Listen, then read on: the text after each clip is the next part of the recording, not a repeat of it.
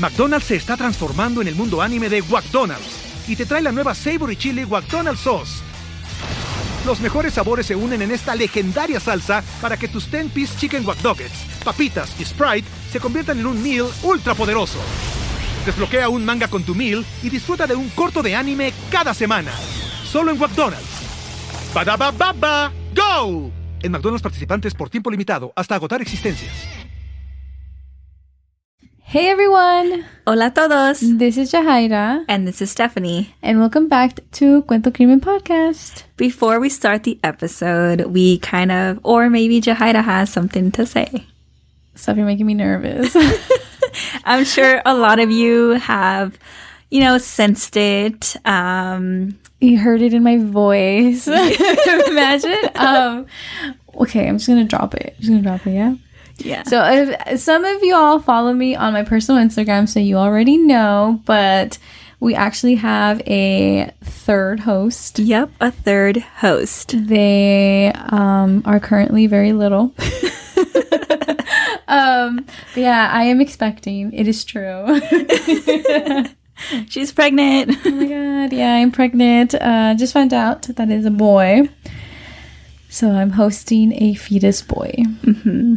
So that's good. Uh, but yeah, we just wanted to share that with you all since, you know, somos amigos aquí. Yep. this podcast. And uh, honestly, that it has also been a reason why we're kind of MIA on Instagram a little bit. Like yeah. we're both adjusting to changes that, you know, have popped up. Yeah. But at the same time, you know, preparing. Yes, we are definitely preparing. Cuento Crimen is not going anywhere. Yeah. it just means that, you know, it's getting our community is getting bigger. Yeah, we have a little one.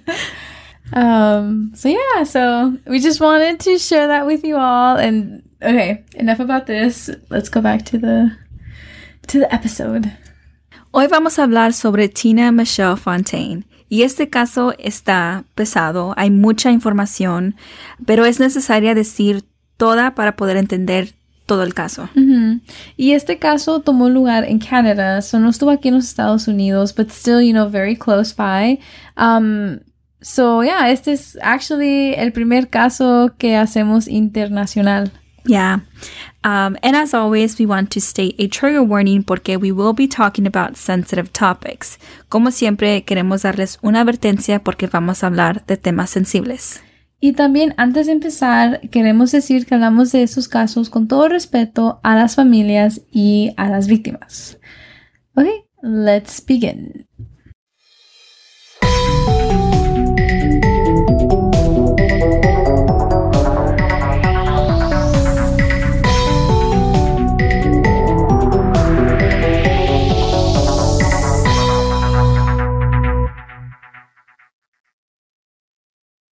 Today, we will be talking about Tina Michelle Fontaine, a First Nations teenage girl from Winnipeg, Canada. And this is a MMIWG, which stands for Murdered and Missing Indigenous Women and Girls. Our main source is a report by the Manitoba Advocate, uh, which, you know, they stand up for children and youth. It's very long and very detailed, um, which is great. Um, but in that report, they like interview the family members and it also looked at CFS records and like literally like this report is over a hundred pages and it will be linked in our source in our description. Uh, so feel free to take a look at it. Yeah, it's a really long and detailed mm-hmm. report. Um, and just so y'all know, CFS stands for Child and Family Services. So they will be mentioned a lot through this case. Tina Fontaine was born on New Year's Day in 1999 to Eugene Fontaine and Valentina Duck. Pero para comenzar la historia y poder entender la vida de Tina, primero vamos a hablar sobre sus papás. Así podemos entender su niñez y también un poco más antes de que ella naciera, porque ella nació en esas circunstancias y nadie hizo nada. So, el papá de Tina, Eugene Fontaine, was a member of Sagkeeng First Nation. Eugene también tuvo una niñez difícil and he left his home at only 12 years old and moved to Winnipeg y allí fue donde cayó en las drogas y su adicción empezó.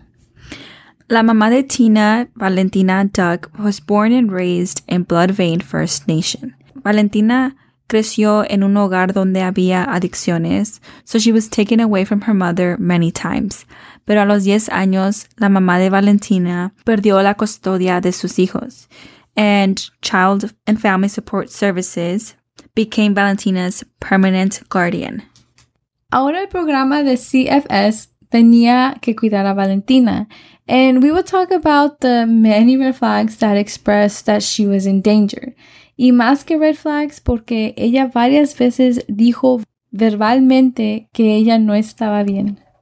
She was in foster homes through CFS, but a los 12 años, she began running away and had substance abuse.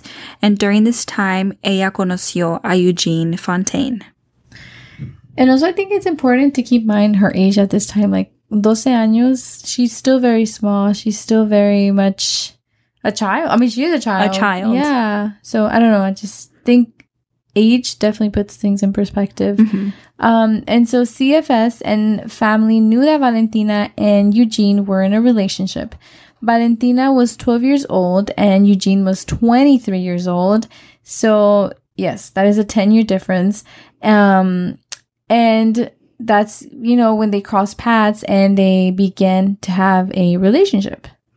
I think what helps is like, I don't know, thinking of someone that you know in those ages and like you see the difference, you know, like Yeah. reading it is one thing, but like really Seeing it, thinking about it and like trying to like, you know, picture like, it is just I'm like, pic- like insane. not picturing it, but my niece is like 11. And I like imagine her dating a 20 year old. like someone our age. No, that's not okay. And it's a huge difference. Like we're Mhm. talking about she was a middle schooler and this is a grown adult. Yeah, it's yeah. Um and the consent age has changed in Canada, but before it even changed, that relationship was still illegal. Like then Mhm. and now. Like it did change, but like yeah. slightly changed. Um but it was still illegal in both Mhm. situations. Yep. And so the weird thing is that CFS knew about this relationship, um, pero no hizo nada. Y Valentina would run away from her foster home and stay at Eugene's house. Y luego Valentina se mudó a su casa de Eugene. And it was also known que en su relación había violencia, pero again, like nadie hizo nada, you know?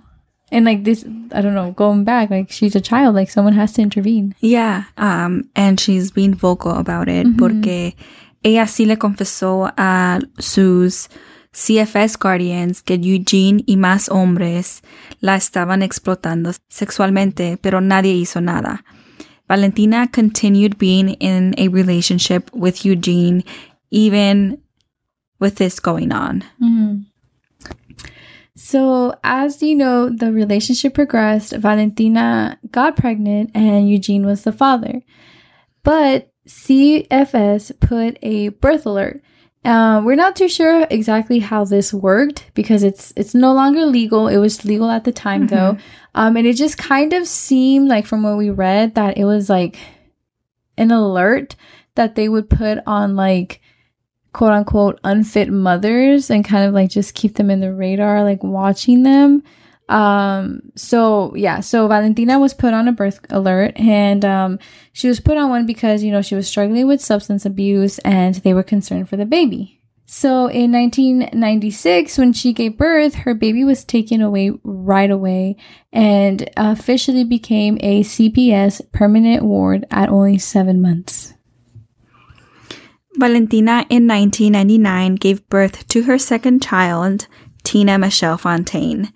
Valentina y Eugene trataron de cambiar, um, so they weren't put on a birth alert or anything like that. Estaban en programas that helped them with their substance abuse, and they were even um, in parental and prenatal classes. And she gave birth and was able to take her baby home, something that, you know, she didn't get to do with her first child. Yeah.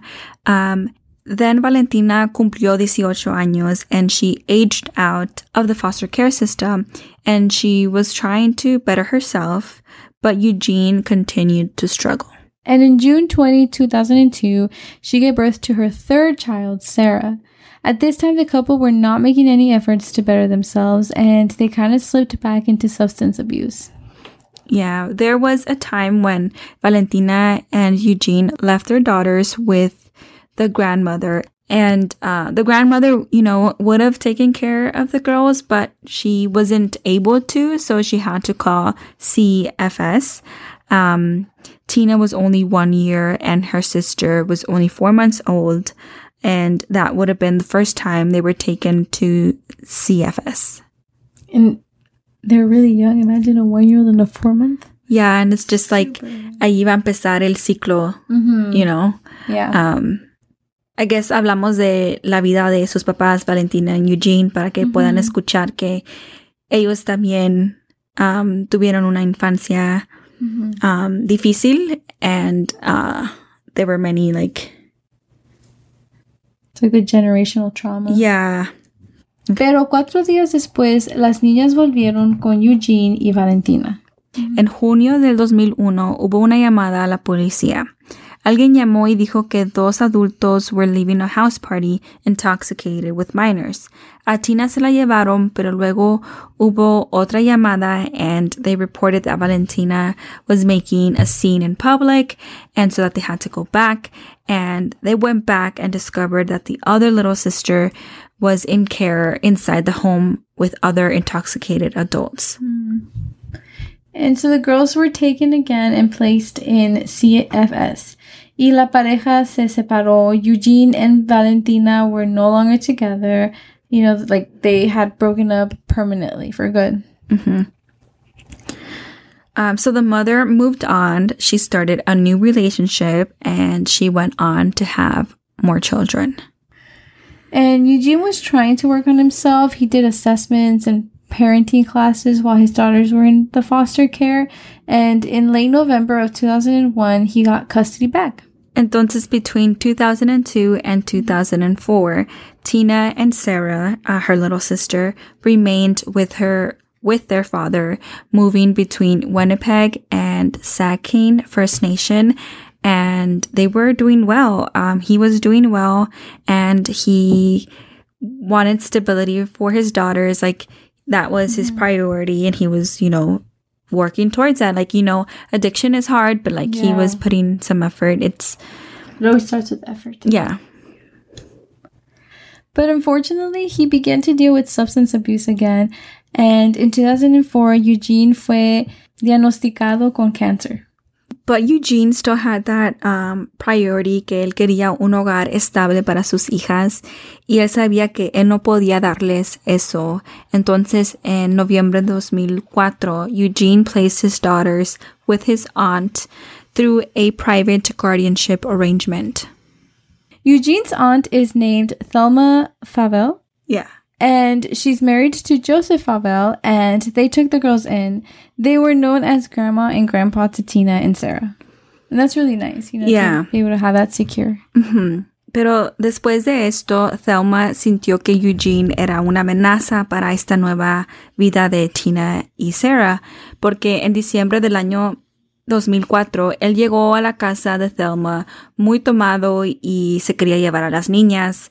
Um, and he could because, you know, he was still the father and this was kind of like a private guardianship thing. Um, it wasn't like, you know, permanent guardianship, I guess. Yeah. Um, yeah, like, um, Thelma didn't have la custodia. And she didn't have like the right to say no. Yeah, so that's why she felt like como amenazada, right? Like she obviously knows that um Eugene estaba tomado and in that moment I guess he could take them and like you know that could be harmful to the girls like No, you know yeah, so she was very worried. Yeah.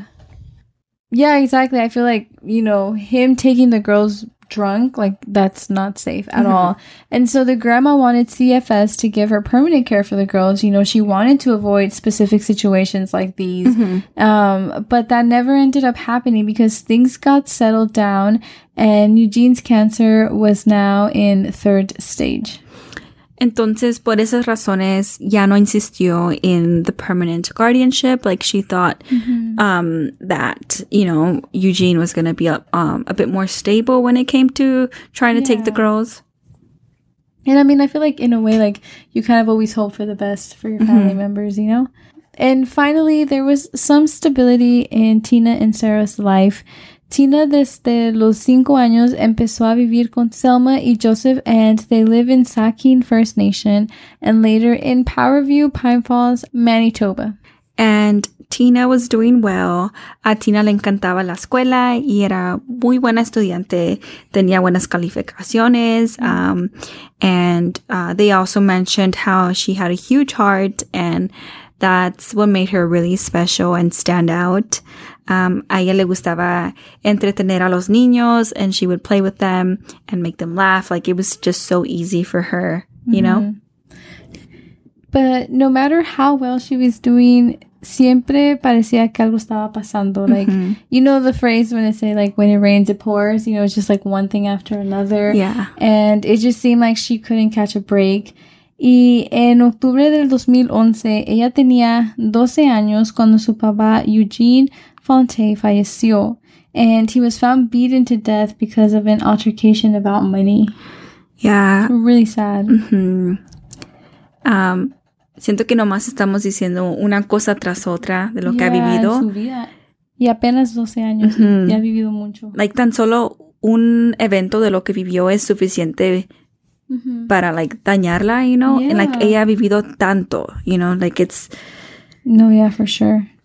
A lot to take in. Um, and later, um, the people responsible for his death um, pleaded guilty to manslaughter and they got sentenced to nine years each. Pero no vamos a hablar mucho sobre um, su papá, like his death, his murder, um, nomás un poquito en la relación a Tina and like how she heals from it. Yeah, I mean, because that was her father, so obviously his death is going to affect her. Y Tina siempre decía que extrañaba a su papá. Um, they did have a relationship even though she lived with her grandma. Él iba a visitar a sus hijas mucho y creo que siempre iba a cenar con ellas los domingos. Entonces la muerte de su papá like, la afectó mucho, you know, just Manitoba child and youth advocate Daphne Penrose said that Tina, as she was growing up, she needed services such as victim support, mental health, and child and family education. But leading up to her disappearance, these services were not available to her. And it's just, um, I don't know. It's just, it's always frustrating too when you hear about like a young individual not getting what they need because it's like, you know, with kids, it's really hard because like they have to advocate. But it's like at the end of the day, I don't know. It's just like the power dynamic of a child versus adult type of mm-hmm. thing. And so, like, you know, here's Tina who needed all of this support, and yet no adult who actually had the power to give her the support gave her the support. You know, Yeah. no one, no one really like noticed que ella necesitaba de esto. Um, and también, um, what's even like more frustrating is que Tina tiene 12 años. In los 12 años, she's been showing the need for help. Yeah. and even beyond that because su mamá um, valentina duck also as a child you know young adult um, adult like she also showed the need for support and like if uh, if someone would have got valentina help then maybe tina Would have been a whole different life. for yeah, her. yeah. different life for her No, yeah, for sure. so there's been a lot of like chances for people to help Yeah. and they were not taken. Pero con la muerte de Eugene, ellas empezaron a tener comunicación. Pero la comunicación nomás duró por dos meses porque luego el teléfono de Valentina fue desconectado and she just had no way of like, you know, contacting Tina and Sarah again. And a couple of years go by and Tina improves academically. But we do have to note that the resources she needed were never given to her. She was a teenager that had lived through so much trauma, like we talked about, you know, mm-hmm. there's just event after event after event. And you know, like, I don't know, it seems like everyone has their own problems, but you know, like, her problems were just beyond a teenager trying to pick a dress for a winter formal. Mm-hmm. You know, like Yeah. these were very much life changing events that were Yeah. happening to her. Definitely. Um, her dad's passing was still very recent, and she never really got to heal from that. And so Valentina and Tina empezaron a hablar otra vez. Tina fue a visitar a su mamá, Valentina, without her, you know, guardians knowing, her grandma and grandpa knowing. Um, and so, you know, because her grandma and grandpa didn't know that she had gone to visit her, um, her mom, they thought that she was missing and they made a missing persons report. But thankfully, that all got sorted out, and Tina eventually made it back home with her grandma. And soon after, Tina and her sister McDonald's se está transformando en el mundo anime de McDonald's y te trae la nueva Savory Chili McDonald's Sauce. Los mejores sabores se unen en esta legendaria salsa para que tus 10-piece chicken wack Nuggets, papitas y Sprite se conviertan en un meal ultra poderoso. Desbloquea un manga con tu meal y disfruta de un corto de anime cada semana. Solo en McDonald's. Badaba baba, go! En McDonald's participantes por tiempo limitado hasta agotar existencias. Sarah wanted to visit their mother, Valentina, again in Winnipeg, uh, pero Thelma called the caseworkers so that they can um, assess if visiting was a good idea and if it was safe for them. Um, and so she took the right steps. Yeah, for sure. But, you know, after the call, they got the go ahead and, you know, they visited and it was actually a very good visit. In January 2014, in a family disagreement with her grandparents, she grabbed a pen and she made cuts on herself. And it was reported to CFS and she was taken to the hospital, but um, I think they were um, artificial cuts. It wasn't like super like threatening to her life. But of course, like it's still like needs to be reported, and it was. And her behavior after that uh, was a downward spiral. Uh, Thelma did not know what to do, and no services were really there to help her out with it.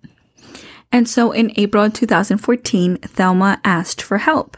Uh, she felt like she couldn't manage Tina's behavior. It was like getting out of hand and like she just didn't know how to support her or how to talk to her or anything like that. Y empezó también a tener malas calificaciones en la escuela. Um, empezó a experimentar con drogas y alcohol. And Tina also started running away and she was um, in contact with older men. And, you know, Thelma did not like that and she, she kept making reports about it. So yeah, it was clear that Tina empezó a cambiar, que ya no era la misma. Um, Thelma y Joseph la desconocían, and this change occurred mainly when she had to write a victim impact statement related to um, her dad's death. Y como habíamos dicho, dos hombres mataron a su papá Eugene, and the sentencing was approaching. And around this time, Tina had to write a victim impact statement. And, you know, having to write that victim impact statement in a way was kind of like Tina reliving that memory, you know, of losing her father. Yeah.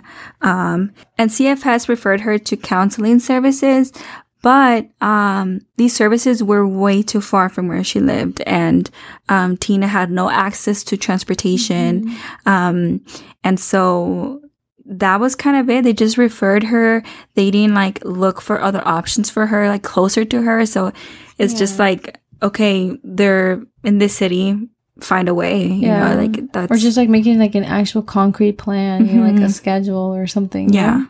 Y en junio del 2014, Valentina quería que Tina fuera a visitarla y Thelma la dejó ir. La visita anterior fue una buena visita, and so, you know, she didn't really see a problem with it, and who knows, maybe that's kind of what Tina needed, you know, to see her mom. Um, y el plan era que Tina nomás se iba a quedar una semana. And this time, Thelma made no calls to the caseworkers to check up on um, Valentina to see how she was doing, if she was um, in a good space. So she made no calls. Um, and she just let her go because, you know, the last visit was a good one. And they gave Tina $50 and a calling card just in case if she wanted to come home earlier. And honestly, this breaks my heart because Thelma now says that letting her go has been their biggest regret. Yeah, I think this is like getting closer to um Tina's, you know, fate. Um so, you know, we'll, we'll, we'll jump into that. Yeah. Um el 10 de julio, Thelma le habló a CFS diciéndoles que Tina no había llegado a su casa de regreso from Valentina's house. And, um, you know, she was worried. She needed help, like, to see where she was, to, you know. No, yeah, for sure. Y también les dijo que ella recibió mensajes del novio de Tina diciéndole que él estaba preocupado por Tina.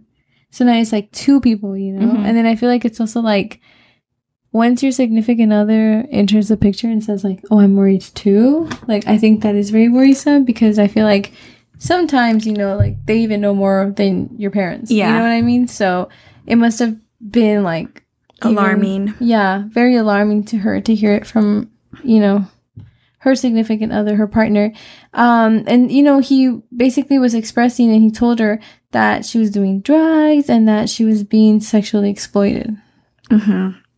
So yeah, of course, like Thelma was like, okay, where is she in the first place? You know? So, um, CFS visited Valentina, but no one was there because Valentina was evicted. So it's like now, like, where do they look? You know, like, where is Yeah. Tina?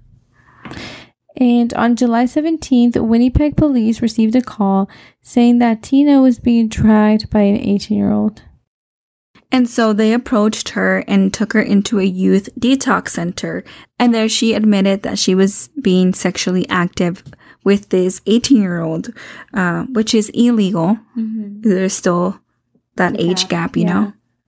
But that same day she was discharged and you know she had no arrangements for after that like there was no no help no next steps um and so CFS placed her then in a hotel um but she left and could not be located after that Um, yeah, I guess like I, I do want to say that CFS um would place kids in hotels like if they didn't have space in like um shelters.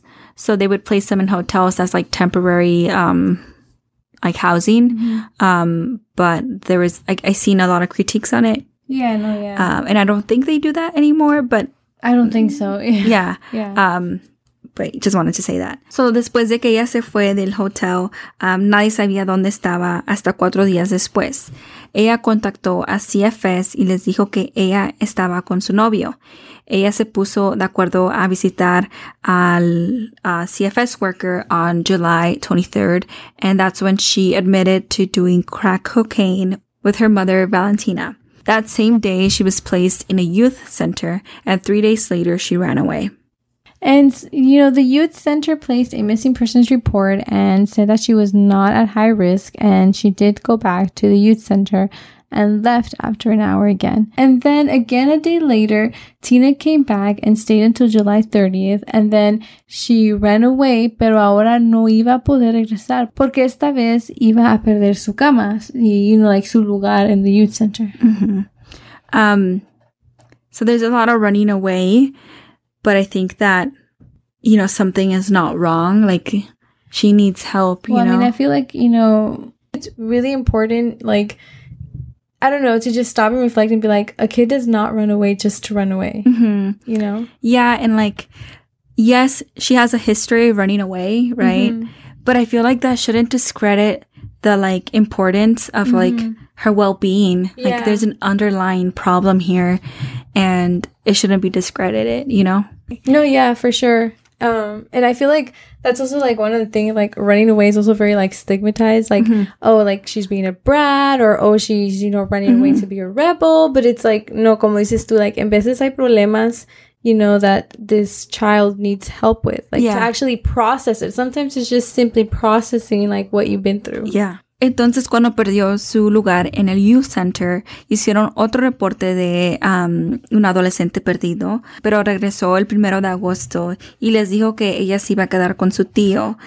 But still, the missing report uh, was still remained active, and CFS was communicated that she had a place to stay. But you know, like the missing report was still active. And on August 8th of 2014, como a las 2 de la mañana, Tina con una amiga entraron al youth center, pero Tina estaba diciendo que se llamaba Tessa Guimond y que ella no era Tina. Y la amiga les dijo, like, you know, on the other side, that she was really Tina and not Tessa. And so CFS was called, but Tessa convinced the CFS workers that, you know, she really was Tessa Guimond and not Tina. Y las dos muchachas se fueron a las 3 de la mañana. So um, las muchachas se fueron a las 3 de la mañana and around 5:15 a.m. the Winnipeg pulled over an older man for not using the proper signals and um, you know when like they pulled him over they um, found out that he had a suspended license and they also um, discovered that Tina was a passenger but she was claiming to be Tessa uh, but she later confessed that she was actually Tina and they let her go. Um, but again, no arrangements. She just walked away around five in the morning, like this child, you know, teenager. Um, and, um, y, y the thing is, había un reporte of her missing, um, pero la dejaron ir. I know, that is true actually, now that you bring it up. Like, what? you should double check, make sure the family knows, like, I have her here. Like, they let her walk away And, and, to where, you know? and then also, like, on top of that, like, this is a minor. Like, this whole time that we're talking about Tina and everything that she's been through, like, it's a minor. Like, she's a minor. She's a kid, a teenager so kid. even if you do have someone at the police station, right? A 12 year old at the police station and it's like clears up and okay, yeah, there's a missing uh persons report on her. So you should probably double check that. And then also like how are you gonna let a 12 year old que se vaya sola? Yeah, like no, like call, like can Like, you call like a parent, a guardian, guardian? like who's gonna pick you up? Steph Jinx. but yeah, no, it's true. It's, Yeah. Yeah. Um, it's frustrating to hear. yeah, it, it is. I feel like it's nice to like remind ourselves like we're talking about a 12 year old, you know, Yeah. like it's just like we're just stating facts after facts and it's just like, Yeah. it, this is a kid. And so at 9:55 a.m. in the parking structure in security video of the University of Winnipeg, Tina se ve caminando y luego acostada y desmayándose. Um, so that's very worrisome. Y the security guard found her and they called an ambulance. And of course, you know, she, she woke up. She was confused though, and she told them that she had been with an older man. She was intoxicated and she did have other drugs in her system.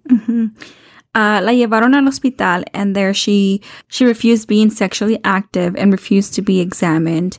She was discharged by medical examiners and CFS workers did arrive when she was discharged. Hmm.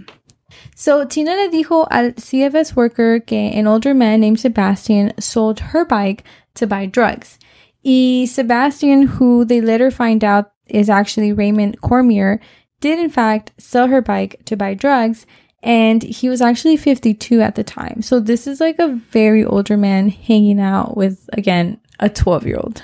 Yeah, hmm. huge age gap. Tina negó haber usado drogas con él um, y no había lugar en shelters para Tina, entonces they did um, an emergency placement at a hotel again.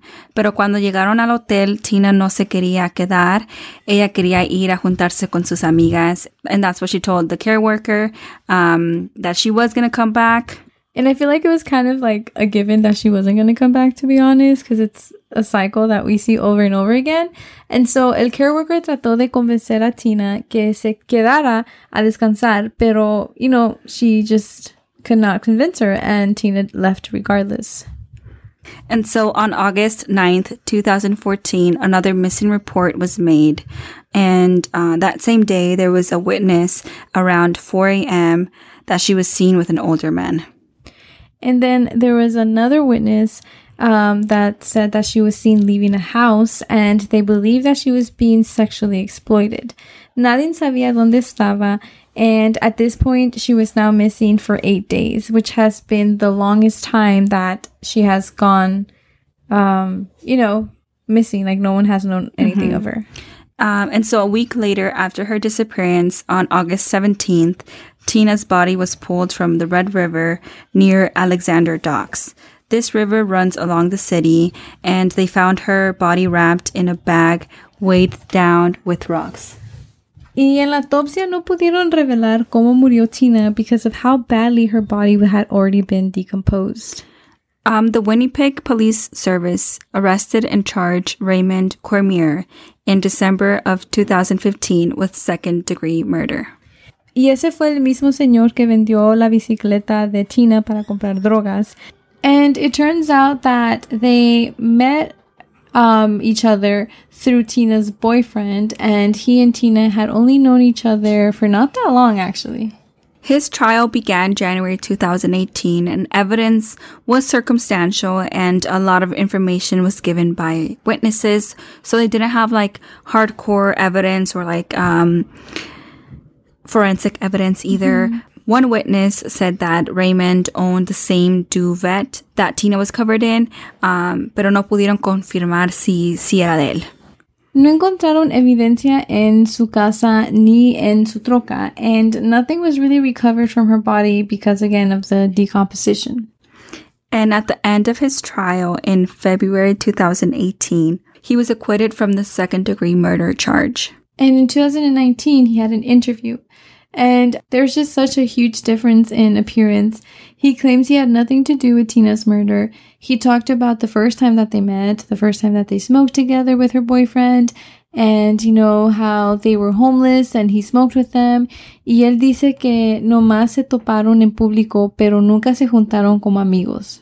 And this part is really disturbing because he does admit that he wanted to have sex with her, but it just never happened. Yeah, It gives me goosebumps. Like, again, this is a 52 year old man. Yeah. And one time, Tina did go to his house crying because she and her boyfriend had fought or broken up or something like that. And he entered the door, and you know, Tina was crying to him, crying in his arms that her boyfriend had left uh, Winnipeg. And that's when he had thoughts about Tina wanting sexual relationships with him. Disgusting. Yeah. Um, and algo que no habíamos mencionado fue que la policía bugged Raymond's um, apartment. Um, and so that was kind of like um, brought into court um, when he was going, when he was in trial. Um, and so when they bugged his apartment, that's kind of one of the reasons why he was arrested because of the things that they caught in the recording. Yeah, and so in the bugs, he, it sounds like he admitted to having sex with her, but denies it publicly. hmm Um, a police officer uh, transcribed the whole audio, and this is what could be picked up from. Um, and I quote, You ever been haunted by something? It's right on the shore. So what do I do? Threw her in. I did Tina fucking supposed to be legal and only 15. End quote. So that was like what was picked up from the transcription. Um, so, I mean, yeah, Yeah, I mean, like, to me, it sounds pretty clear. yeah. And you know, he like does admit that he said that, but emphasizes that the key to those statements is what's cut off. So like he's saying that it was kind of edited to kind of make it sound like he was, you know, trying to say this. Yeah, but like I think to me it's like what keywords Mm, can make that statement not bad. Exactly. You know what I mean? Like it's just okay. like what's missing from from it. hmm Yeah. Um, so the case remains open, um, but they are not actively looking at any suspects. hmm And Tina's Safe Haven was opened on November 5th, 2018, and named in Tina's memory. And this is a safe place 24 7 where youth can seek shelter, resources, and support at any time. And um, we know this case is a heavy one, and we ourselves learned so much. Um, but we are, you know, not experts. We just wanted to shine light on this case, uh, spread some knowledge on this community. And, um, you know, we, like I said, we are not experts. So if we said anything wrong, like, please correct us. Like, please do it. Yeah, don't be shy to let us know, like, if we you know, are sharing misinformation. We usually double check, but again, like we're not experts. So definitely if something, you know, did not sound right, um, don't be shy to let us know. Yeah. And um, yeah, I think it's also important as one community to another, like, you know, to offer support. Uh, we see a lot of Native American women and girls go missing or murdered, and these cases fall through the cracks. And I feel like there's still a lot of other communities that have a long way to go, like to learn the whole history of this community. And so I think it's really important that we talk about it. Mm-hmm. Yeah. So yeah, this case is heavy. It was a lot of information. Mm-hmm. Um, but it'd be really nice if y'all could share this episode with someone that doesn't know or mm-hmm. someone that would like to learn, um, and just kind of like, I don't know, start a discussion. Um, keep it going. Keep it going. Yeah. Um, and so thank you for listening. Gracias por escuchar y nos vemos la semana que sigue. Mm-hmm.